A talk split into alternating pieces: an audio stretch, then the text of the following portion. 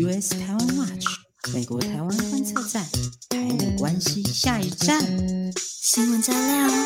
评论加辣，欢迎收听观测站底加啦！欢迎收听第二季第十集的观测站迪加啦！我们来到第十集了，我们是我是可心，我是方瑜。大家好，我是香哥。诶，今是才刚食饱未？过来到咱一礼拜一届关心国际大事、台美新闻的时间哦。有，看 好怀念大家。诶，有人就是说，呃，那个因为香菇是讲台语的，然后他们说是讲客语的，或是比较听不，就是听不太懂那个台语。但是呢，我可以跟大家分享，其实我也。我也听不懂台语，但是我就是在这这几次，就是就是从第一季，然后到一直到现在，哎、欸，我我也台语真正是愈来愈来愈厉害啊！我妈妈嘛对，我妈妈嘛会使诶，嘛嘛诶，嘛学落去，对对对对。你是要讲啥？就我比较我比较能够听了，就是听就比较知道你在讲什么。然后，所以我觉得，嗯，对啊，讲可以嘛，不要紧啦，但我去练一下。丢丢丢，对啊，就听香菇讲，你看我还能接话，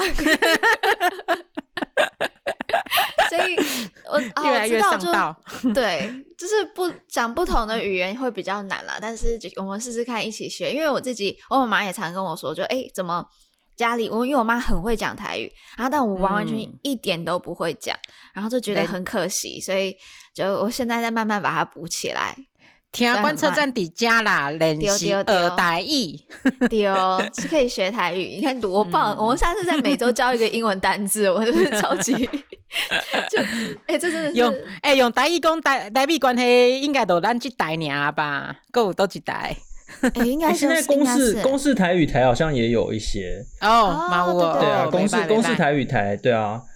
真的真的要用台语讲政治，然后而且是国际政治，真的是蛮难的。难呐。对啊，对啊，真的是很高兴，很难呢。很高兴看到现在有很更多的这种尝试啊。其实其实不拿台语啦，鼓励大家用自己的母语啦。你用呃客家话、客语就用客语讲呃台美关系、国家大事；用原住民就用原住民的话讲国家大事、国际关系，讲台美关系，对不对？台湾是多元社会啊，都都是挑战啊，没有那么容易的，真的。我真的觉得怎么那么多语言要学？好了，好，努力努力努力。对，哎、欸，那不知道大家有没有看我们周四的 IG 的直播？就现在，我跟 Jerry 还有香菇，我们每周四啊、呃、中午吃饭的时间，台湾时间都会跟大家聊天。哪赛啊？冷消微啦，对，就是冷消微，basically。然后这一次周四，我们讲一个很重要的东西，就是我跟呃，就是我们去。DC 买的一个礼物，我们那个时候买了一个很可爱的一个别针，然后那个别针上面就是写着一圈，呃，fully vaccinated，就是已经完全施打完疫苗了。然后我们总共要送出三个这个超可爱的别针，那就是大家，我们下周五会在，诶，就是大家听完之后的礼拜五，我们会再 po 一个我们 DC 的影片。诶，上次 DC 影片有很受到不错的那个回响，所以我们会再出一个 DC 影片。诶，这个影片香菇厉害厉害厉害，香菇独 挑大梁，这个这个我挑不起任何大梁。先卖个关子，先卖个 关子，先卖个关子。好，然后大家，我觉得大家会听得很惊艳，很惊艳。然后就是大家去那个影片，我们在 IG 上面也会 po，然后在下面留言，然后就可以抽我们这个 fully vaccinated 的。嗯，这个这个这个叫什么？别针真的很可爱，就是就是你们到 DC 不顾价钱就直接买的那个礼物。我告诉你，你要感谢我，还很怕把 receipt 拿给我的那个。你要你要你要先这样讲一下，因为那个香菇是我们管财务的，然后呢，然后 Jerry 就是我们整个，Jerry 就是我们那个。观测站的漏钱坑，败家王，对败家王，他就会说看到什么都说，哎、欸，买啊，买啊！然后那时候我们去，我们就是大家都很累，然后我们去买那个纪念品的时候。哎、欸，这你知道是要我要带回台湾，Jerry 就买了一大堆的那个杯垫，然后你知道他的杯垫不是布的杯垫，是瓷砖的杯垫。哇，这样大家知道我们买纪念品那个品质有多高了哈。他叫我带个石头石砖回台湾呢，我就说你把这个放回去，我们要带这个东西回去。他就带一些超重的，然后我告诉你，他真的很感谢我，我已经叫 Jerry 不要买那么多，就是奇奇怪怪，真的很贵很贵的。最后我只有让他买一个真的比较贵的，然后就说好了，这个就大奖了，这个真的就大奖啦。我。就是我才真的、哦、真的是不会啦，很有心啦。我们送上好大家都是上好物件嘛，不顾香菇反对，买好的物件上好大家。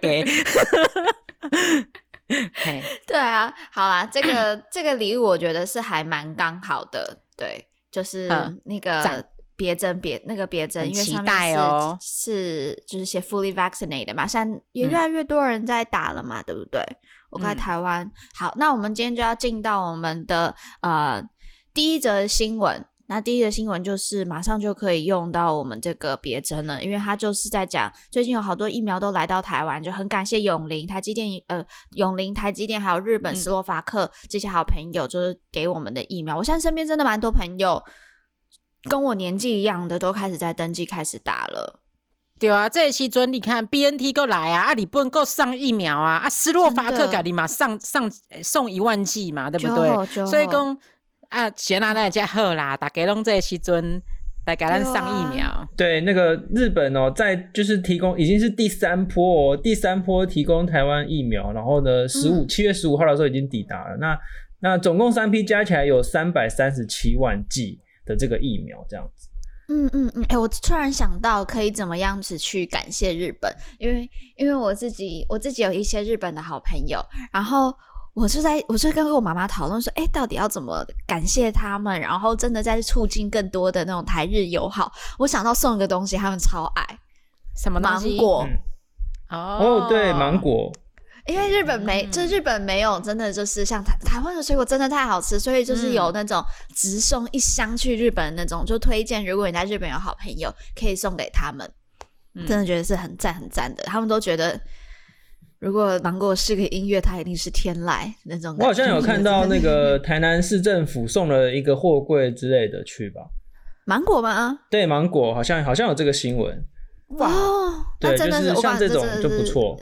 超级台日友好，还有，但这次还有很重要，嗯、就是这次还有斯洛伐克。没错，这斯洛伐克这个东欧的国家，他们在两个月前呢就表达捐赠的意愿哦，然后呢。运送的费用将由欧盟来买单，这样。你你是你是讲咱唔免户籍，免免费送来的对，免运费，嘿，跟 Amazon Prime 都赶快的对啊，刚刚给 Amazon 明定咧买物件，嘿，还是 P P C 还是 P C 用购物，无台湾是迄个某某购物啦，某某购物对对对，都免运费。哎，但是这个讲到这个，我还是有听到一些不是很好的声音嘛，譬如说，譬如说刚才讲到日本，就有人说什么。日本送的疫苗是都有问题，就是说他们的原意是什么印度产的，什么是哪里产的，都是有问题的原意，所以他们不要了才送给台湾。然后还有说什么把台湾当台湾人当实验品，然后甚至还有就是说什么听到台湾，就是因为我们现在好像很多的国家来捐捐赠嘛，就说是不是？哎，我们什么都不用做，我们就可以拿到疫苗。哦，我觉得这种这种声音哦，真的是。充斥了我们这个媒体的版面啊，还有很多政治人物就每天都在讲，我觉得这些讲法都是非常不对的，因为什么叫做什么台湾什么都不做？这台湾，你看，像斯洛伐克这次也讲说，就是他们送疫苗是为了报报答台湾之前捐了很多口罩给他们。对啊，然后讲啊，对，然后像立陶宛也是这样子，然后美国也有讲说，就是去年呢，这个台湾捐了很多口罩，那个口罩还有医疗用品嘛，所以我觉得呢，这些捐赠的疫苗反映出来，就是我们长期以来台湾的外交人员有非常的努力去交朋友。然后呢，我们也是这一种反映出一种互利啊、互惠，就是我们医疗物品的捐赠啊等等。那现在有很多人说什么我们什么都不做，天疫苗就会从天上掉下来，这种我觉得真的是就是否定了我们的这个外交上的努力。哦、这种这种讲法真的不好。动未掉，听到这个动未掉，下面叫做什么都不做，今嘛全球疫苗拢欠货呢，超去超去拍拍抢的呢。啊，那那我可能下面拢什么都不做，那我可能。现在真的是不好抢诶。因为全世界、全球除了就是哦，我觉得有可能是因为我们台湾的新闻就一直报说它什么可能美国已经 reopen 了，就是哪些国家已经好很多，但是并不是，就是这些都是还有很多很多更多第三世界的国家，或者是甚至不是第三世界国家，现在都疫情上面都还是有困难的。就是，所以真的疫苗不都缺货，疫苗不好抢，真的不是不是简简单单就可以拿到。但是，然后这几天确实啊，就是因为这么多的捐赠的疫苗，就非常的感谢。但突然觉得，哎。我们四期不用每个礼拜录音，就是重播就好，因为都都都一直在讲，就换换几个词就好。没 错，就是你看，就是我们这几个礼拜以来，每一次讲到疫苗，就是说，哎，又有国家捐口捐这个疫苗给台湾，然后都感谢台湾之前捐口罩，都是一模一样的那个就是台词这样子。那可是我们也是很希望台湾人可以多看一些，就是国外到底怎么样去讲啊，就是就不要听那个像政治人物一直一直在骂。对啊，嗯，不要不要听名嘴讲讲这些，我觉得有点，对对，好听观测站。但是我们上一次呢，啊、呃，之前讲到那个立陶宛的时候，立陶宛捐赠疫苗的时候，我们有好好介绍一下立陶宛这个国家嘛。如果大家可以去重听一下，如果大家不记得的话，他们是一个很很命呃公民运动非非常。就是强健的一个国家。那呢，这次就是就是斯斯洛伐克嘛，也跟大家介绍一下，因为好像大家对于斯洛伐克比较不熟，对不对？我知啦，还金星呐，在斯洛伐克这国家金星呐。对，本来是本来是跟捷克做会嘛。对对对对对对，嗯、以前现在捷克就是 Czech Republic 嘛，就是捷克共和国，嗯、但是以前是啊、呃、Czech Slovakia Republic 是捷克斯洛伐克共和国，嗯、然后。对，就是香菇讲的，他们是很新，他们是一九九三年，哎，这样几岁？香菇香菇，数学数学，香菇二十三十，就是就你几岁在 那个？哎，我不要讲你的年纪 都算一下，加加加。二十八岁，二十八啦，二十八岁，嗯，哦，那真的很年轻哎。但是他们、啊、就是他们是在一九九二年的时候，他们是全民过做过一个公投，然后决定要跟捷克就是分开分家，嗯、就他们真的还没有满三十岁哦，真的是年还轻熟女轻熟，诶，还不到轻熟女嘞哦。然后呢，就是虽然大部分的斯洛伐克，你是在称赞自己吗？没有，我还没到轻熟女，我还没到轻熟女。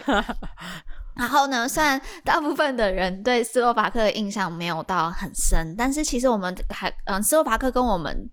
台湾真的其实关系关系不错，就我们有很多的投资。就是去年十月的时候，斯洛伐克把台湾列入他们的绿色国家名单，然后台湾也是斯洛伐克投资的第二大亚洲国家。我觉得我们在那边有贡献大约就是超千个工作机会，所以。其实，对，我们可以更多的去了解他们。然后在政治发展还有整个自由民主发展上面，我有去查，在 Freedom House 这个会帮全球自由还有民主做评比的这一个自嗯研究单位，他们呢就想做出，他们的自由分是九十分，那大概多高呢？台湾是九十四分，那台湾算是被誉为是民主的灯塔嘛，就是我们的呃.民主。对，就是我们民主动力是很强的，所以，嗯、台湾九十四分，他们九十分，就是也是很高的分数。那他们，哦，这是他们自由分数啦。那他们还有个民主的分数，那民主分数是七十四分，那是叫 Consolidated Democracy。但是，呃，他们的民主分数我就比较难去找另外一个对照的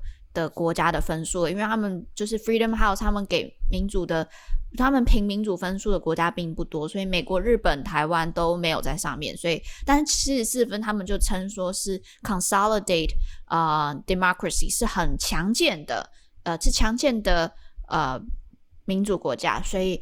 哦，对，在这边补充一下，他们的第一，他们现在的总统也是女性总统哦。所以，嗯，跟台湾蛮像的呢。啊啊！你即马讲遐济，咱拢知影这个国家是安那，但是咱实际上转来咱的问题，因的疫情是安那？哦，伊是无代无志送咱疫苗，是讲因拢好啊嘛？像讲以色列安尼拢好啊，完全拢好啊，所以讲有有这有诶，给出来疫苗会当上上弹嘛？是安尼吗？哦，其实其实没有呢，因为其实现在就是像诶以斯洛伐克来说，好，他们第一季的施打率目前已经差不多是快要百分之四十哦，那。呃，其实是蛮高。台湾目前大概是百分之十六到二十之间吧，好像是第一季。那还是要相当小心，因为现在就是有很多变种病毒，那这个变种病毒比之前病毒还要更容易传播。那我们看到很多国家，包括你刚才提到以色列嘛，然后还有其实美国自己也是现在那个很多地方的这个确诊率都已经大幅提升。对啊，那嗯，科学家认为疫苗要打到大概百分之八十才有群体免疫，所以其实现在所有的国家，包括美国在内，美国现在第一季的那个覆盖率其实也是差不多一半而已嘛。那对，其实都还离这个目标还有很远啊。对，哦，听你这样讲，真的是还真的蛮感动哎，这就是所谓的真朋友嘛，就是你自己都已经泥菩萨过江了，哦、还可以这样患难共相助，真的 真的，对对啊，感动哎。那我们其实他们真的是真朋友，因为哎，其实不只是这个疫苗可以见证，其实在今年五月的时候，他们本来就是有代表团，斯洛伐克代表团要来台湾的，但是因为疫情，所以才延后到九月，所以九月他们还会再来哦。哦九月哦，哎嘿嘿，洗干净后呢，哎，那你当后后来干下音呢？对啊，而且台湾就是 台湾跟斯洛伐克，他们我们七月的时候，就是我们有七，就今年七月底我们会要签，就是现在七月底了，就我们会签署一个就是司法互助的协议。那就是讲到就是说要好好感谢他们呢，就是目前斯洛伐克已经对外开放了，所以你只要接种完两剂欧盟认证的疫苗，香菇你接种完了吗？对不对？你两剂都接种完，对，对不对？对嘿我们就可以呢取得，就是我们拿到疫苗护照之后，因为我也两期接种完了，我们就可以入境，就是去到那个斯洛伐克去旅行。是我跟香菇，我们可以一起走过去，直接去走。来，先来订机票。我们先机这期就录到这边，我们要去订机票。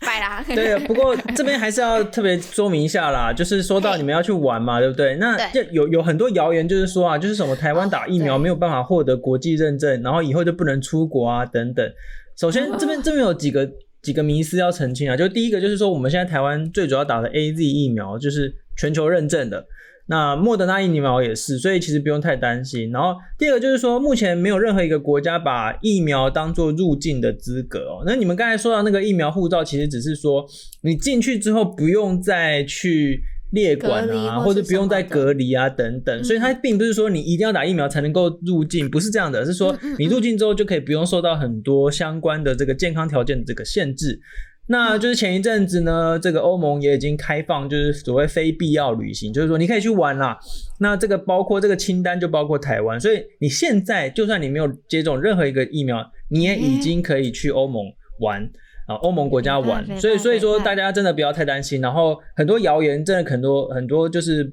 不太就是不太正确的这个资讯啊，可能就是也不用过于担心这样子。哎、欸，真的好多，但是但是也不能因为这样就不打，啊，所以其实还是要打一下啦。大家还是要打一下，还是保护自己啊，保护自己也保护别人这样子。真的真的，就是目前好这边帮大家做一下那个整理好了。目前台湾的采购量就包括我们自己台积电啊、红海永龄高端联雅的，呃，还有我们就是政府像 AZ 还有 COVAX 的采购量，这样大概是三千九百八十一万剂。那呢，捐赠的部分这样统统计起来，大约是八百九十三万剂的疫苗。对，就是嗯、呃，希望真的越来越多，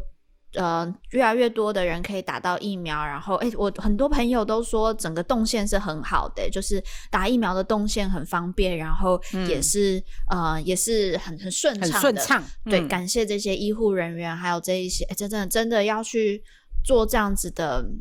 大规模的施打计划，这个很多的很多的人力真的不简单，嗯、真的感谢这些医护人员还有公共政策的人员。对，讲到疫苗，是不是还可以期待一下我们的国产疫苗？对不对？就是我们现在的国产疫苗，它现在是在第三的试第三阶段的试验，第三阶段试验啊，那希望希望能够很快能够顺利完成。嗯嗯嗯，对对对对，希望我们顺利生产出来之后，我们还可以回送回礼，这样不错嘞，这样不错不错。好，希望真的可以 made in Taiwan 的疫苗回礼。哎，这样子好好感，好好好想好想看到哦，就好像 MIT。对，好啦，那这个疫苗的新闻也讲了蛮久的，就感谢这一些国家，感谢就是台湾的这一些呃企业。好，我们就是一起再继续的抗疫，就大家台湾加油。那呢，最近想要跟大家分享一个，我是一个完完全全不看就是漫画的人，但是我最近看到一个漫画，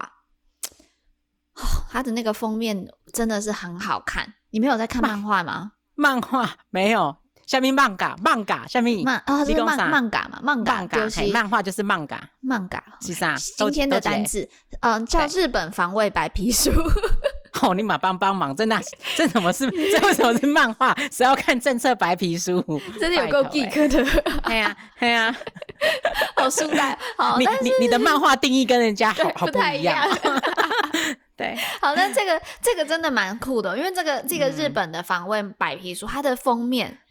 超帅，真的，我真的觉得他是漫画的那种等级。他是一个武士骑着一只超帅的白马，然后以前的白皮书就是，你知道白皮书就是 literally 的白皮书嘛，它是就是白的皮的书，嗯、然后呢也没有什么漂亮封面。结果今年我不知道什么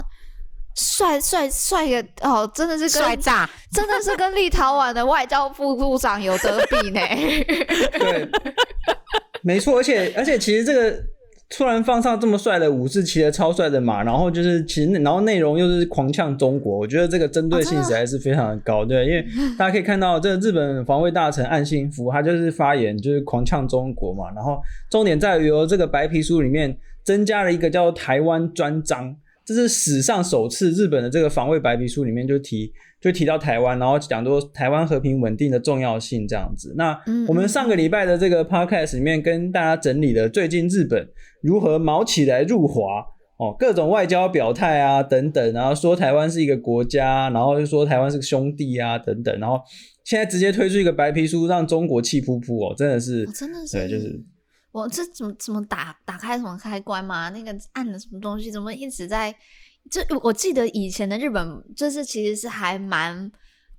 蛮尊尊重中国，对，很小心啊，很小心谨慎，对，避免他们就是气噗噗。但是现在整个是哇，这是什么台湾大大入特入哎，然后一边讲台湾是一个国家，然后又说真的是哦，像像兄弟一样。对，那就是我来念一段呢，这个这个今年这个白皮书里面讲的啊，就是他对于台湾的这个段落有还，他还有三三个语言对照这样子，他就说，对于我国安全保障及国际社会的稳定而言，台湾局势的稳定相当重要。那就是你如果去对照他的日日语跟英文来看的话，其实就是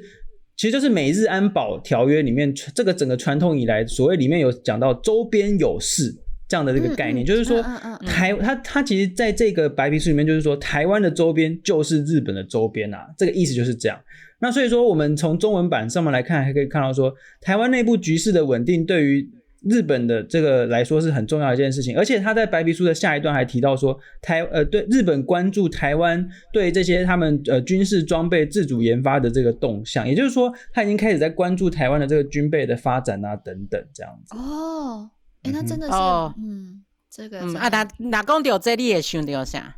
真好用吧？啊，无唔对啦，产生器，产生器来了，过来啊，气噗噗的，还得过来啊，哎，不意外嘛，每次都这样。他他十四号的时候，国台办就发表很强烈不满嘛，以供日方一段时间来伫咧涉台问题接接连采取错误言行呢，吼，一意孤行，朝错误的方向发展。哎，拢你咧讲，拢你咧讲，哎，大概拢共款，这这剧情吼，会当真正是吼臭生气啊，台语讲的臭生气啊，这个看。这个剧情我还不如去看《天之娇女》，打那把龙赶快呢！哎，小红，你帮他们重写一个产生器好不好？因为他们都产生器啊，这内容都一样，都每次讲的东西都一样。日方一段时间来涉台问题上接连采取错误言行，错误言行，鼓励台独之类的，对啊，朝错误朝错误方向发展。对啊，你的你的卷舌不像啊，可是比较像。我不要抖啊，讲台语我不要抖。哎、欸，这个真的，我觉得香菇，你帮他们重写一个那个产生器，这个是词汇太少了，太少太少了。好啦，刚讲完这个日本，日本他们是如何让中国气噗噗，然后还有另外一个也是会让中国气噗噗的，就是呢，我们要再看到，哎、欸，其实我们真的应，我觉得我们最近真的讲太多，就是日本，因为最近日本真的太强，但是我明明就是美国台湾观测站，然后就我们好好。他们最近很抢戏呀，对啊，就一直在一直，我们改名好了，美国台湾日本观测站。对，他们最近很抢戏。对，好，我们还是赶快，气氛很高，赶快把。可是很多日本还那个很多发言也是到到美国智库去讲啊，所以其实都是对啊，到入华跟美国一起入啊，对不对？好，我们还是把那个目光转回到美国就是拜登呢，就陆陆续续补齐了各部会的人事案哦，就是就大家可能会觉得，哎，好像有一点久，但确实就是拜登是今年一月上任嘛，但是有一些，因为这些人事案很多是要经过就是呃提就是提名，然后呢就是在参议院再通过，就是他们会有需要一段的时间去做这个嗯、呃、交涉啊，或者是去去沟通去通过一个人事案，所以现在才陆陆续续的各部会的人都到齐了。那呢美啊。美国海军的呃部长提名人，他叫做戴杜罗 del del Toro del Toro 嘛，好，不要我怕我讲错了。好，但他在参议院的听证会上面就讲，就是讲一下，就是这一些被提名之后，他们都要有个听证会。然后这个是美国国会，他们有这样的听证权。那、嗯、目前台湾是没有。那那这个在他在听证会上面有表示呢，说他们将专门专注中国威胁。然后，并且以所有的可能方式来保护、保卫台湾，这是对美国至关重要的事。嗯，哦、对，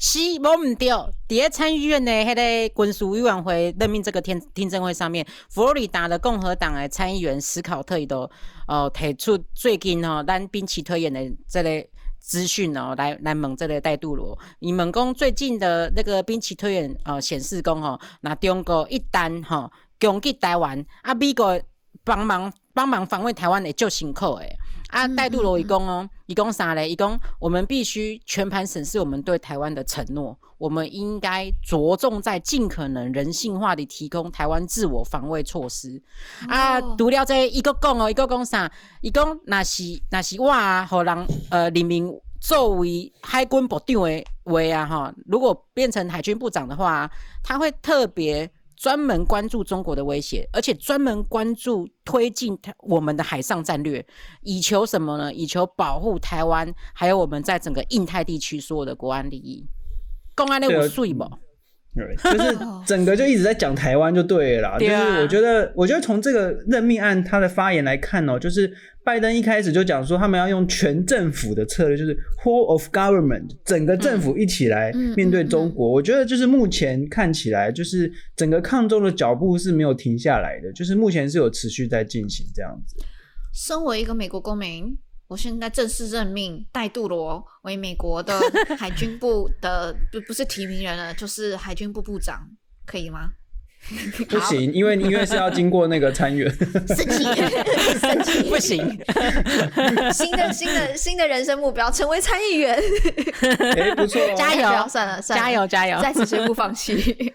好，那我们可以从真的真的，我觉得，真拜登政府上来之后，哎，这个抗中脚步，目前观察下来是真的没有放软啦。那我们就再来看，把整个镜头转向我们的白宫。对哈，就就这这一集这呃，加五节新闻啊哈，就是说白宫的国安会中国事务主任他出书了哈，美国白宫国安会国家安全委员会中国呃中国的呃中国事务这个主主任哦杜如松哈，伊出版着有关呃一本甲中美呃中美竞争有关系的一个新册，啊这个新册叫啥？这个新册叫做长期博弈。中国取代美国的大战略，这本书。哎，这本书名这样的名字感觉好好熟悉哦，长期博弈。好，我我一直想，我记得有一本书也很像。那 anyway，就是他在这。你说的是那个长那个长电报吧？啊，对不对？因为他这里说 The Long Game，他也是。我觉得那个长电报就是那个，就是跟那个 Mr. X，对对对对，就是那个。我我之后分享在 description 跟大家分享这两本书。对对对，好。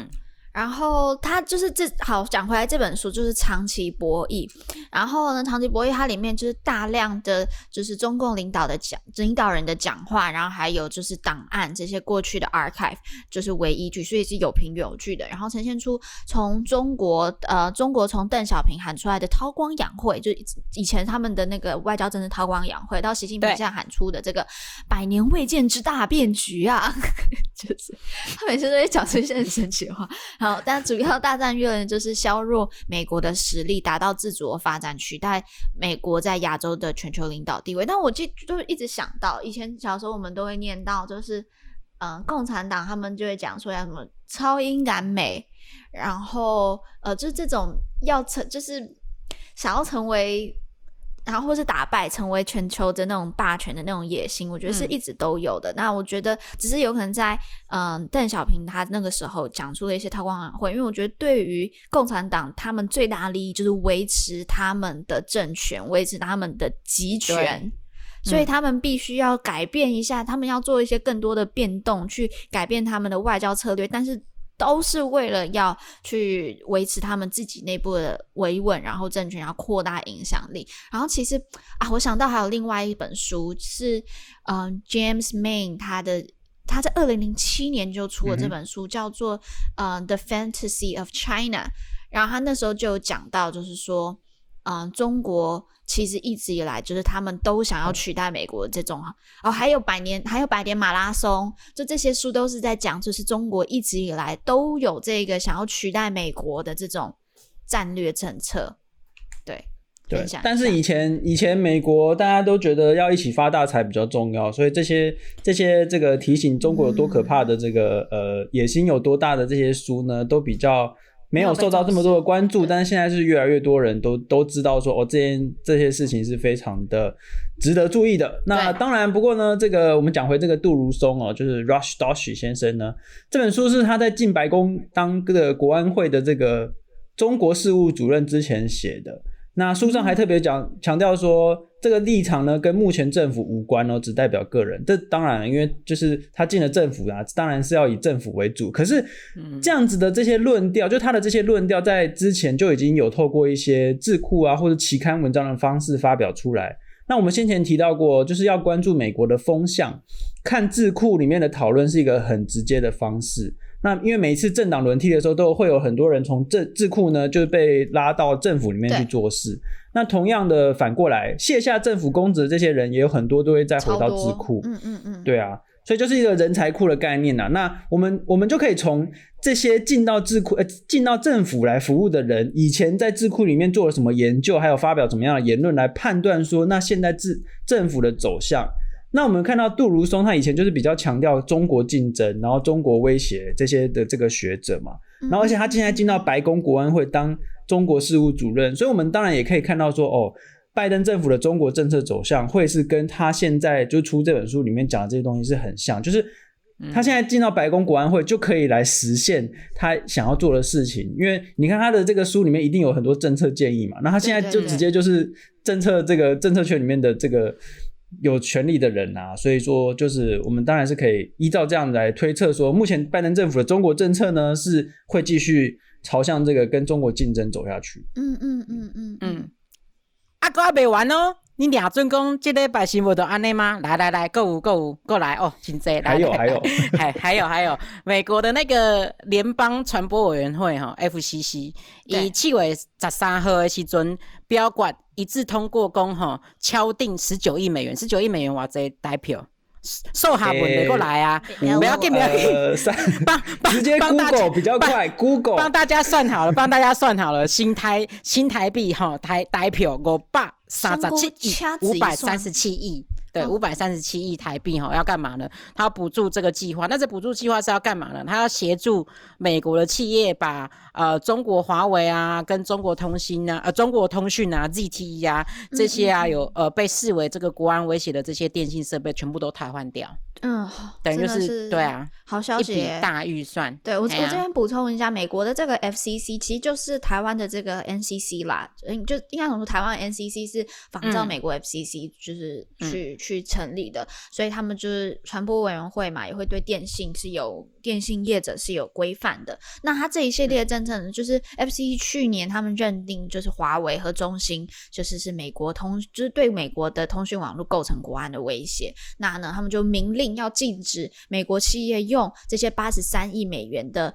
政府机，因为美国现在就是有有这个政府基金嘛，然后呢，他们就不准你去用这政府基金去采购这个两家的中国企业的设备。然后呢，去年 FCC 呢，他们呢十二月他们就采取了措施，就要求美国这些电信业者，他们要移除并更换，就是已经你已经有的，你还要把它去移除掉，然后去更换华为跟中兴的。的中兴的这个通讯设备，所以很显然就是拜登真的有延续他当时川普的一些政策，而且是真的有做出呃作为的，所以真的。对，就是现在就是等于就是他去年十二月说叫大家要移除嘛，然后现在今哎到了到了七月就跟他说我补助大家十九亿美元，大家赶快给我移这样子。对，对，然后我觉得这个事情是很不容易的哦，因为美国自己的制造业已经外移很久了嘛，所以他们之前每次要制裁中国企业的时候，就会变成没有替代品。对，哦，就是说你要你要把中国的这个呃厂商的设备移掉，可是你没有美国自己的东西来来补嘛。那尤其是之前那个五 G 的竞争就是这样，就是所以你看，美国说不准用这个华为的五 G，结果补进来的是什么？就是 Nokia 嘛。嗯嗯嗯，就是所以所以其实就是美国目前就是很缺这个这些这些东西。那如果我们来看最近国会有通过好几个抗中的这种大部头的法案，比如说这个参院前一阵子推这个通过这个呃二零二一美国创新与竞争法。嗯，对。然后呢，还有众院昨天，哎，是前前两天呢推那个外委会推通过了这个老鹰法案，EAGLE，嗯，里面都有很重要的部分，就是要投资科技产业，然后加强美国的研发能力跟制造的能力，就是要补补足美国这个制造产业已经都外移，然后现在就是要要跟中国抗那个对抗，可是没有这个。没有替代品这件事情，嗯嗯嗯嗯嗯嗯嗯。那讲到这咧，吼，其实即马参院甲众院内底拢有几啊个法案，呃，当时阵呃咧走啦，吼啊，咱家己嘛看甲花蕊蕊啊，吼啊，因为啥物诶？因为每一部法案拢是三百页起跳，拢三百页起起跳诶啦。啊，但是吼，咱上趣味诶是啥？就是讲共和党诶诶议员啊，因。刚刚无啥怀疑讲民主党议议员的提案的法案呐啊，因伊伊的理由是啥？因讲恁恁的法案呐，阁无够雄啊，无够明确啊，啊，预算佫无够侪啦，按对抗对对抗中国，佫爱个。哎，够看明确，看看明，对啊，他们就觉得他们不够力，不够凶，所以说吼，其实不够凶，不够凶，所以说其实两党对于这个抗中这个事情，其实是有高度的共识，有共识，所以说，嗯，嘿，咱会当基台都是中国个 keep keep 不 keep 被刷，大礼拜过来去啊，对啊，现在真的是，我觉得最有趣的就是。他们就是你看，那民主党提个四百页法案，然后共和党就说不行不行，你这个你就不好，然后就又又三百页这样，我大你三百页，就是这个真的是，哦，这个是比狠就对了。这这美国的比狠就是比那个就是一些报告的数量，真的报告的。提四百页，我提三百页这样子，然后就说对。我真的为那些国会议员感到辛苦，真的是要写。这美国的美国国会真的很爱写报告。真的是一天到晚都有报告，那每一个报告都对啊，都几百页的。真的好，那我今天可以，就是嗯、对，就是他们就是在比赛谁就是抗中比较狠，就对。对，好啊，嗯、是是。我们乐见这样的事情发生啊，但我这也帮大家整理一下，就是呃，这今年下来，就是全球，因为说真的，你要去抵制这种集权国家的通讯设备，然后是这种开后后门的这种通讯设备软体，不能只靠美国一个，还需要其他国家一起一起加加进来。那我这边帮大家。补充一下，除了我们知道越南、澳洲、芬兰、瑞典、英国、以色列、丹麦、比利时、加拿大这些是在之前去年就已经有嗯、加入整个呃围堵，算围堵嘛，就是禁止，就他们有做一些测试呃措施，是禁止华为参参与五 G 的网络开发，但在今年还增加了法国、德国、罗马尼亚、呃荷兰还有印度这几个国家，他们呢都一起就是拒绝。华为进到就是盖他们的五 G 网络建设了，所以是有看到这样子的国际国际合作，然后国际联盟建筑起来，所以我觉得这也是非常非常重要的。嗯，那如果我们把整个整个焦点就转到就是更大的就是世界整个这个全球的话，现在还有一个重大的新闻就是。拜登他在七月十六号的时候，他发布一个公告，就警告，就是中国在香港实行的这个国安法。那呢，呃，美国的企业在香港呢，就是他就讲说投美国企业在香港投资、营运和活动是会有风险的。那路透社针对这件事情，他就有报道，他就说美国也会即将还要宣布因应北京就是截至香港民主而制裁的，他们有制裁七个。中联办的官员嘛，然后呢，就是呃，又透露说，白宫正在考虑推出一个叫做“救生艇计划”的这个计划，然后要给香港人一个特殊的移民身份，真的看得很开心。真的，我对，那就是其实、嗯、其实美国的政策圈目前也是在辩论说，到底该怎么样应对香港。嗯、那这个前任美国港澳总领事唐伟康先生，他才刚刚在这个外交事务 （Foreign Affairs） 杂志上面写了一篇文章，就分析说为什么西方大国要制裁中国会这么困难。主要是因为跟香港金融连结太深了。那如果说美国在金融上面去制裁，香港制裁中国的话，那对美国自己公司的影响很大，而且对于香港人的伤害也会非常大。对，所以那他认为，所以这方面大家还在辩论。那他认为对中国的制裁，就是呃一般官员的制裁，还有对于香港人的庇护，都必须要多做。那目前拜登拜登政府的确有在继续做，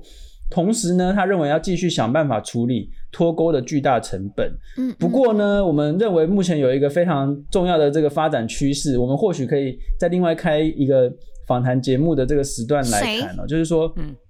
中国方面其实才是正宗的这个总加速师，因为我们例如说这个，他们最近才刚对这个所谓滴滴出行下手，对，是行嘛，对不对？对。对是行。刚有人唔知呀，滴滴出行是虾米？滴滴出行就是中国的山寨版 Uber 啊，对，简单讲就是安尼，山寨版 Uber，对对 对。对啊，哦，原来我我一直搞不清楚他们这到底什么。我只知道这是一个很大间的公司，然后呢，嗯、总之他们要跑去美国上市了这样子。那结果现在中国政府自己把出手把它挡下来，要下下架这个滴滴出行的这个、嗯、这个 app 这样子。那近几年我们可以看到中国不断针对各种新创公司啊，还有大公司啊去做海外查账。那事实上就是政治斗争啊啊，就是政治斗争。简单来说就是这样。还有那个，那也就是说，马云啊，嗯、马云就是一个。对，嗯，还有很多，哦，就是尤其跟很多跟什么太子党有关的这些公司，纷纷被查账，然后就就挂掉了。这些都是中国自己去把，就是对外国公司来说，这些新创公司啊、大公司是对外国，尤其是资产管理公司、金融公司最有获利空间的部分。对，那中国现在自己把这个部分给终结掉了。对。那我对，这真的是说真的，我觉得是捅出一个中国的大问题啦。那呃，我这边可以分享一下，因为我之前去中国的时候，我有用过滴滴出行，坦白说，真的蛮好用的。就它的，因就是 Uber 嘛，Uber 的界面也很好用。但是像在美国，你会有 Uber，你会有 Lyft，呃，然后在台湾你有 Uber，台湾没有 Lyft，但是你会有其他的，像台湾大车队，就是它至少还是会有一些。啊，这个竞争的不同的选择，对不同的选择。嗯、但是在中国，真的是滴滴出出行是他们以前叫滴滴打车，然后现在变成滴滴出行，嗯、它真的就是完完全全垄断整个中国的计程车市场。你看到全部都是，全部都是滴滴，他们就是到处都是滴滴滴滴滴滴。对，就是，嗯，真的是还，它真的很大。然后我自己有看到那时候。嗯，就是《环球时报》他就有讲到，就是说呼吸，我记得是胡胡胡锡进嘛，还是哦环呃《环球时报》他一个就是呃社论的文章，他就说中国绝对不能让任何一家互联网巨头成为比国家还详细掌握中国人各自讯息的一个数据库。换句话说，中国共产党它不能让任何一个企，就是一个组织、一个企业有比他们更大的权利。所以，只要哪怕有一点点强出头了，马云那就必须要切割下来。就是中国共产党永远是要中国最大、最大、最大的。那前阵子就是高盛的 CEO 就是 David Solomon，他有出来讲话嘛？诶，那个高盛 CEO 是不是之前穿那个？穿一件衣服，然后也被称为入华的那个是他吗？是高盛吗？现现在随随随便穿衣服都蛮会入华。哦，不好意思，不好意思。好，好，好，好，那那这个高盛的 CEO 呢？他呢出来就有讲话，就他说他非常惊讶，他很 surprise，认为中国对高科技公司的打压会让许多的商业行动受到阻碍。就连这样子大的 CEO 哦，高盛哦，高盛以前是对中国非常友善的一个金融投资企业，他们都。都吓到，都觉得哦，怎么怎么会这个样子？不是啊，拜托，我中国打压商业行动，这怎么会是新闻？这本来应该都炸炸都怎样的代志啊？对啊，对啦，对啦。其实都是这些公司一直想要赚钱呀，有道理，有道理。对啊，对，然后就是我我我我我认为哈，就是高盛公司出来说他很 surprise 中国打压我，我觉得这才是 surprise 的事情，就是怎么会现在才？怎么现在才 surprise？现在现在才 surprise？对，对，现在才 surprise，就是让我们非常 surprise，就对。对对对对，我觉得，对对，总之啊，总之就是这个。就是，即使是对中国最友善的金融圈哦，风向都已经变了啦。那而且都是中国自己造成的这样。在这边就只能感谢中国啦，我也不知道自己要怎么 要怎么讲了。总加速师，真的是总加速师。好啊，那正宗总加速师。对，那中国还总加速，我们刚才讲到嘛，中国还总加速一件事情，就是呃，让这日本，我们这几这几个礼拜都一直在讲日本对台湾的友好。那说真的也是。这样讲很怪，但感谢中国啦，就是你你你搞得让日本就必须要对，就是就更加的严防台海的安全性等。好，那我们今天呢要进到我们的扣二的环节啦。那我们今天的扣二就是要针对整个最近期的对日呃日台的关系发展去去询问我们这一位在中华民国当代日本研究学会的王文跃教授。那我们很欢迎王文跃教授哦。王教授，欢迎。欢迎，老师好，王老师好，嗯，好，呃，哦，首先非常感谢那个可心哦，今天呃邀请我来上节目哈，那各位听众大家好，哎，我是暨南大学东南亚学系呃王源，谢谢。好，我们今天呢，其实刚才聊到了很多，就是呃，我们就其实很，我们刚才聊到一个很重要的一个东西，就是呢，最新发布的日本防卫白皮书。然后我们大家都很关注那个封面上面的武士骑马照，这武武士骑马图，所以就想要请问老师，这个这么帅的图是有什么特别的意义吗？呃，往年来说的话，哈，因为日本的自卫队他们的。呃，防卫政策主要还是集中在专守防卫上面，在过往啊，嗯嗯嗯、对，所以说，呃，为了避免引起周边国家的紧张，那日本的防卫白书多半都是以象征性的，比如说富士山，或者是对对对，樱花来做那个象征。嗯、那这一次为了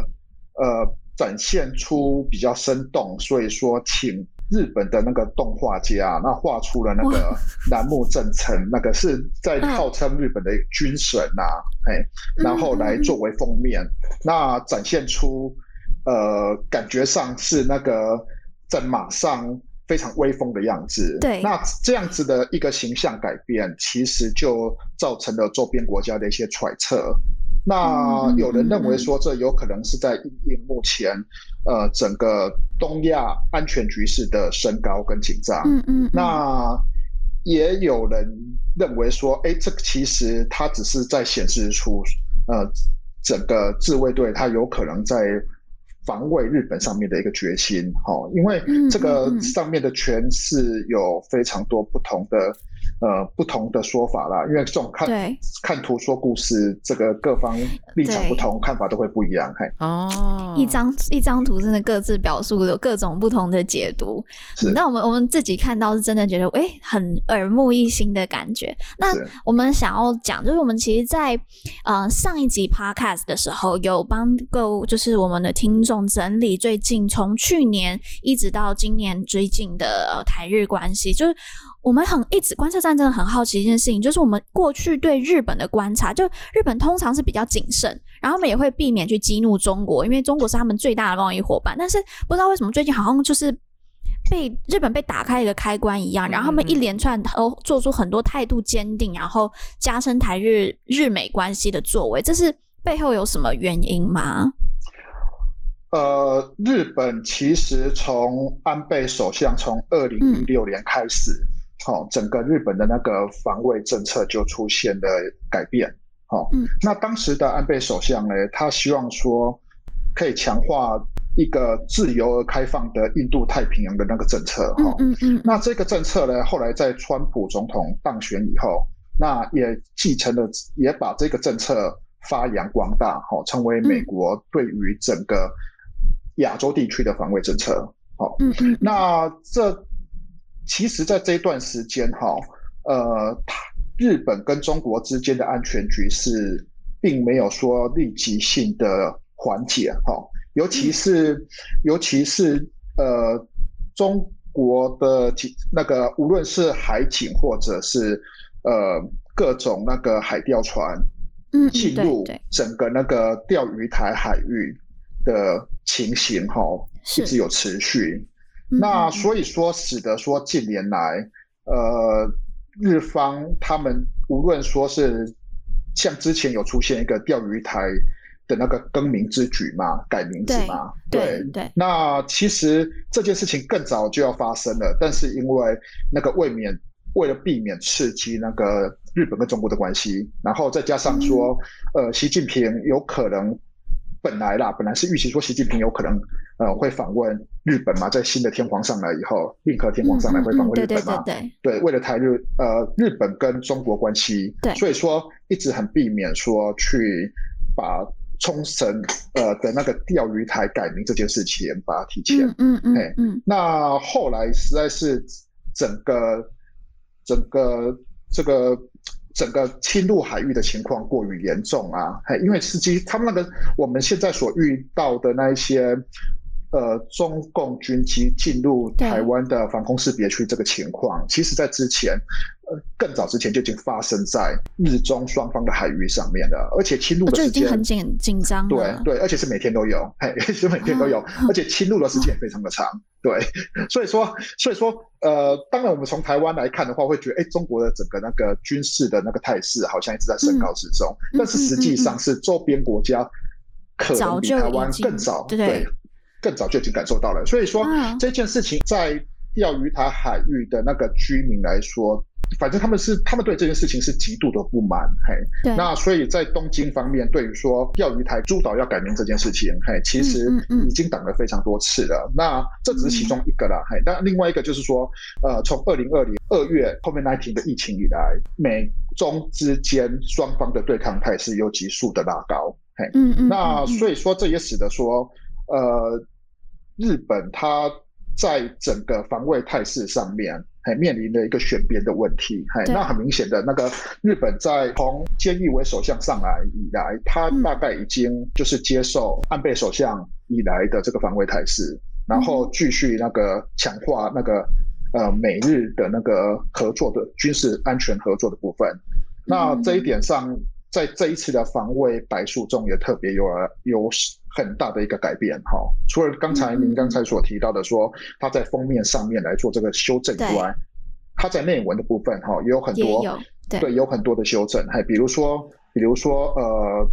在过往台湾的部分都是被列为在那个中国的那个章节嘛，现在这一次嗯嗯。呃台湾的部分就被拉到美中关系的部分。等于是国际化，哦、这是对，这是很大的一个转变。对，这其实是一个很大的转变。还有说他在地图的部分很刻意的把那个台湾跟中国那个颜色也把它变得不一样了。嘿，哦，那对对对对对，所以还有这个，其实今年四月，呃，四月十七号的时候，嗯，当时的那个美日首脑会议里面，菅义伟首相他在拜访那个拜登总统的时候。那双方的声明里面，那也特别把台海安全给提了出来。嗯嗯，所以说，所以说，呃，日本跟中国双边的那个安全情势紧张的这个情况，哈，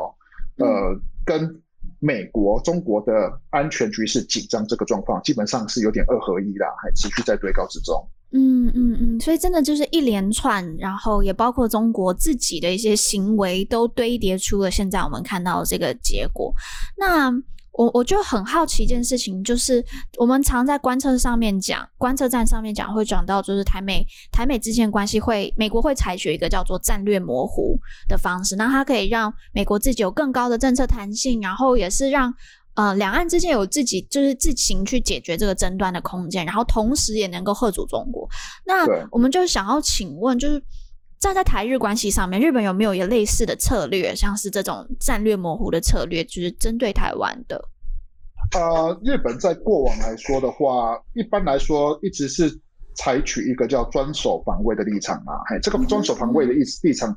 用我们一般人可以听得懂的话的意思，就是说那个日本的自卫队绝对不会率先攻击，不开顶枪啊，讲白点。嘿，嗯，当当然这这个有牵涉到比较复杂的那个。呃接战原则啦，嘿，那个有点太复杂，在这边短时间讲不完。但是原则上就是说，日本的自卫队他们的原则基本上是那个以防卫为主哈。那可是这个情况一直到了安倍首相上来以后，他刚上来第二，因为他是第二次执政嘛，第二次执政以来，他就开始去强调说要建立那个。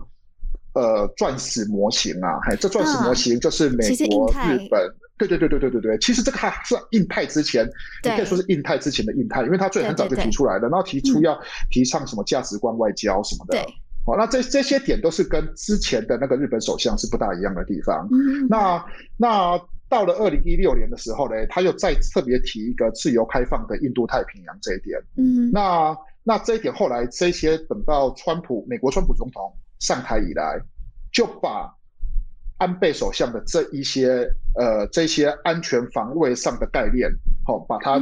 行出于美国的那个印太战略。嗯，那所以说，对于长期有在做日本观察或研究的人哈，哦嗯、那听见川普总统提出的这个印太战略，多半一开始是讲感到非常的讶异。哦，因为这好像好像是美国完完全全采纳了日本本身的这个安全构想，好，来作为美国的亚洲安全政策。对，那那那这一点一直到最近这两年的变化，使得说就是日中双方的关系来说，基本上呃感受到极度的那个压迫力的情况是越来越明显。好，从从无论是无论是那个四月十七号的那个呃。美日的那个首长访美，还有今年出的那个二加对二加二的这个方长会议哈，那基本上都特别强调台湾，或者是公开强调台海安全的部分。那我觉得这个情况在日本的国内来说，其实并不是说完完全全没有呃没有杂音呐，还平心的问说，还因为。因为在自民党内还是有不同的派系哈，尤其是像干事长二阶俊博，那个基本上是非常的亲中，他代表财团的势力非常的亲中嘛，所以说，呃，在安全上不要激怒中国，好，就是日中融合论呐，还双方保持那个保持和谐相处嘛，好，然后这个有利日本经济发展嘛，好，避免刺激刺激中国这个态势，在日本始终也是有这样的声音呐、啊。平心而论，嘿，嗯，嘿，那所以说，呃，所以说，在日本的安全防卫政策上面来说的话，虽然说我们一面看起来好像是说跟强化跟美方这边的合作，而且，对，呃，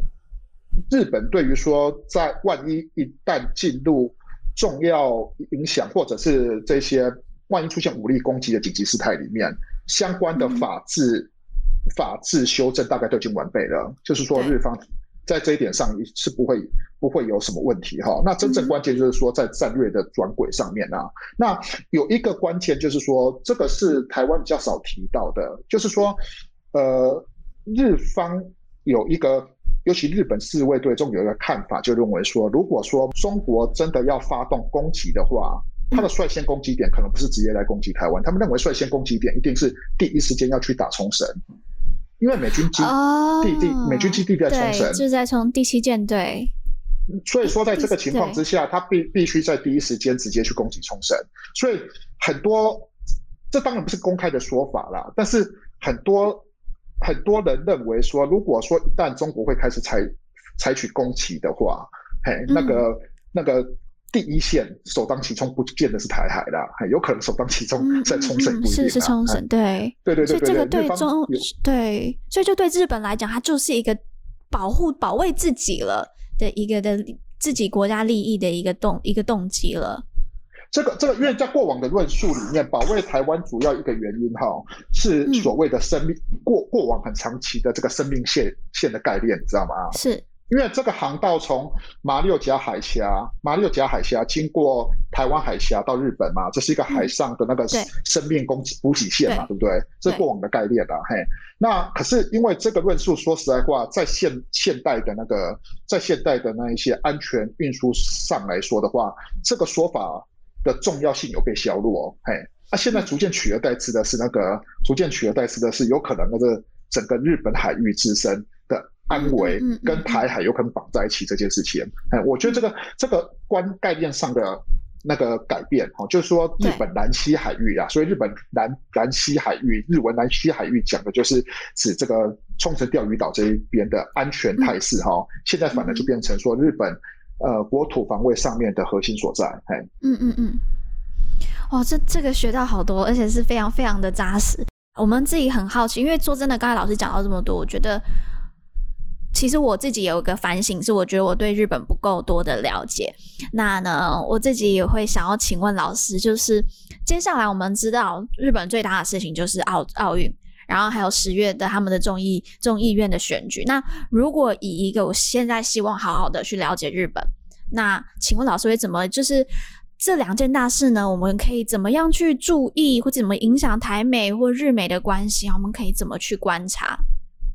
呃。先先讲奥运这件事情哈，呃，奥运的举办这件事情来说，对日本来说是一个大事哈。然后，呃，如果长期有在关心日本，你就会知道说，那个自从那个。呃，安倍首相当年哈、哦、上一届的奥运，然后在里约热内卢，然后他办那个马里欧，然后上去以后，呃，日本这几年来哈、哦，无论在观光旅游，还有在整个国家形象的发展上面，如果图，全心全力就是为了办东京奥运。好、哦，那嗯，呃，用一般比较轻松民间的说法啦，嘿，大概就是这个战后这个世代啊，团块世代啊，嘿。就是他们战后英文潮在日日本叫团块时代啦，嘿，然后这个团块时代基本上就是把奥运作为他这个人生最后一个最重要的政治工程啊，嘿，有有很多是这么认为的啊，嘿，因为他们当年出生的时候，小时候就是一九六四年东京奥运嘛，对不对？对。对，然后等到老了你要下台的，哎，就是把，对对对对，就是把另外一个东京奥运办好嘛，这对他们来说有政治生命上的意义嘛。嗯、那这样子你办完东京奥运，嗯、那个你也没有什么好遗憾的嘛，哈，就是很很多认为说在人生观上面有这个说法啦，嘿，啊，可是不幸的是哈，呃，这个奥运从那个去年开始就遇遇到了那个 COVID-19 的事情嘛，哦、对，对对对对对，那那这个 COVID-19 的打击哈是。百年来的从百年一见的打击啊，嘿，这个是非常罕见的事情哈。那所以说，那个日本那个民间就有很多奇怪的说法了，嘿，什么四十年奥运每每逢四十的倍数，哦，就会有一个魔咒啊，嘿，所以，呃，那那那这个先不管，这个先不管这个魔咒的事情了，嘿，这个反正不管怎么说啦，嘿，从去年那个奥运没有办法举办，一直到今年要举办来说的话。过程可以说是非常的不顺利，哈，非常不顺利。那尽管如此，哈，观察者应该会注意到说，习近平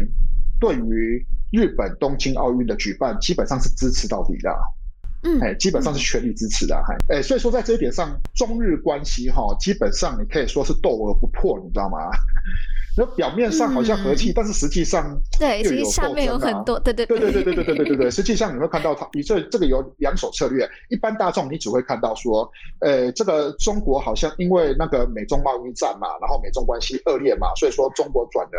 要和那个日本来亲善嘛，然后全面性的发展那个日中关系嘛，哈，你你在大众媒体上看见是这个样子，对。可是如果你看到安全上的对抗的时候，你会看到另外一个画面，对。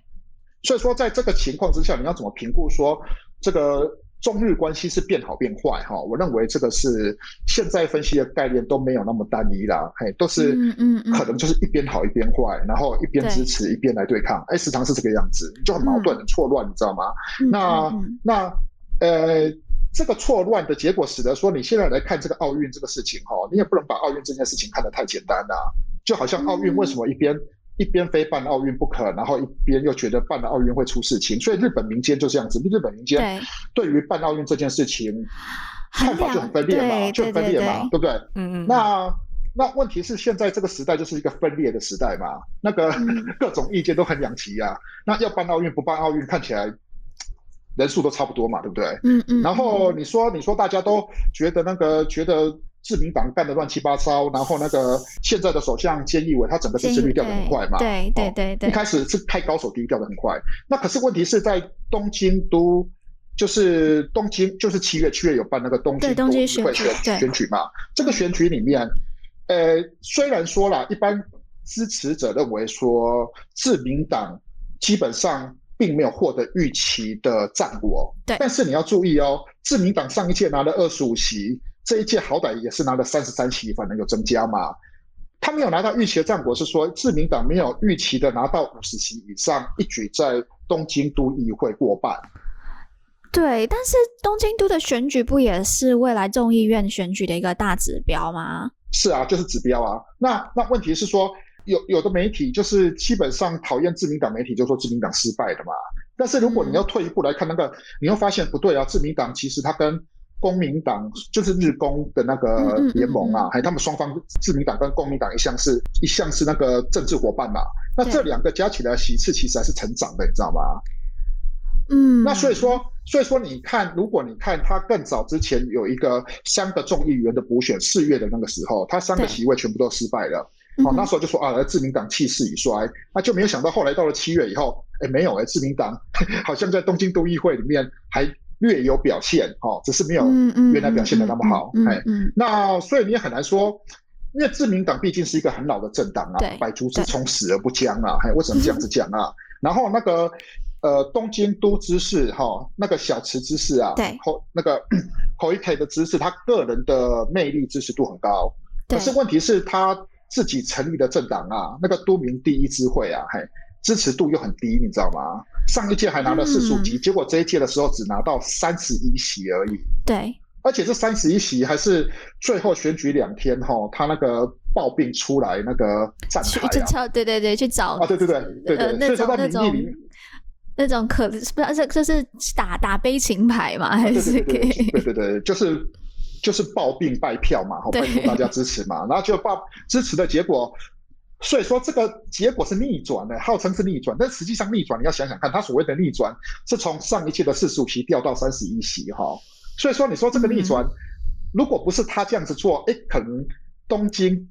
就是都民第一次会拿的票会更低。对，就是这个意思嘛，还有会会更低的意思嘛？对啊，那那那媒媒体怎么讲是一回事哈，但是你要实际上看那个看那个数字啦，数字会讲话啦。哎、嗯就是说基本上这个东京都民也不支持那个，也不支持，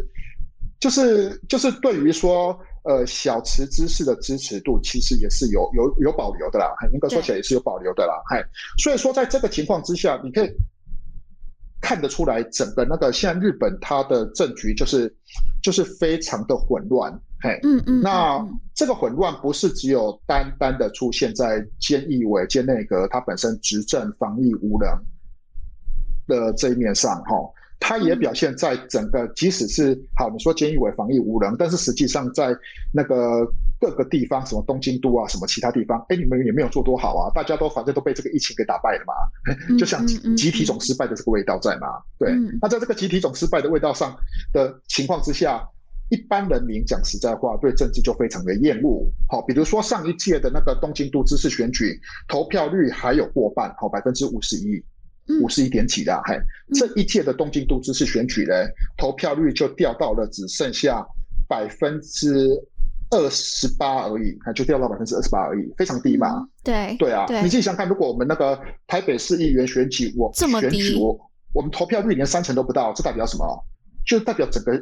一般的选民就是对这个政治极度的厌恶嘛，厌恶到根本连投票我也不去投了嘛。对对，对啊，对啊，所以我觉得在三成不到的投票率的情况下去争执说谁赢了谁输了，其实我觉得是没有意义的。对，实实际上这是共输了，通输了，还对，全盘都输了。其实其实是应该是这样子去理解它了，嘿。嗯嗯。那所以说在这个情况之下，很多人就认为说，哎。这个情况之下，最有可能那个，如果菅义伟，因为他的任期是九月到期，嗯，然后十月的时候，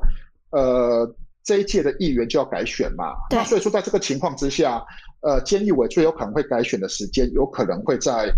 九月初，九月上旬，哦，就是办办完，因为因为因为那个奥运马上要举办嘛，奥运举办完以后，然后再来就是呃残障奥运嘛，帕运嘛，所以等到帕运结束以后，哈，帕运结束的时间，我记得好像九月四号的样子，反正就是帕运结束以后，很多人认为，哎，这时候如果东京奥运举办完了。帕运举办完了，因为聚光、镁光灯都会聚集在运动赛事上嘛，对不对？对。虽然不能够去现场，但是大家都在窝在家里看那个奥运嘛。对。但是奥运，奥运无论如何就是会激起那个民众的爱国心，你知道吗？没错，是 的。对，因为而而且实际上在这一次的奥运里面，很多的国家通通都不来了，你知道吗？对。那在这个情况之下，我我可没有听过有多少日本选手说我要退出奥运，我要防疫，我不我不打奥运。嗯嗯，很少，几乎是没有啦。嗯，这个情况之下，你可以预期有可能日本选手在这次奥运里面，对对对对对，夺金次数数有可能会再堆高，你知道吗？对。那那那这样子，在这个情况之下，他们的想法就是，那如果我在民众的爱国心堆高的情况下，我在九月立刻来举办那个这个众议院的那个改选的话，有可能对自民党最为有利嘛？对，所以说，嗯、所以说，呃，奥运它除了说它在经济上、国际宣传上面的这些面向以外，那现在就是一团大乱战中啊。政治上来说，有可能，哎，自民党唯一有机会得利的啊，就是利用奥运堆积起来的一点点声势，然后让大家临时忘记了，哎，过往一整年那个自民党也干得很烂，好，然后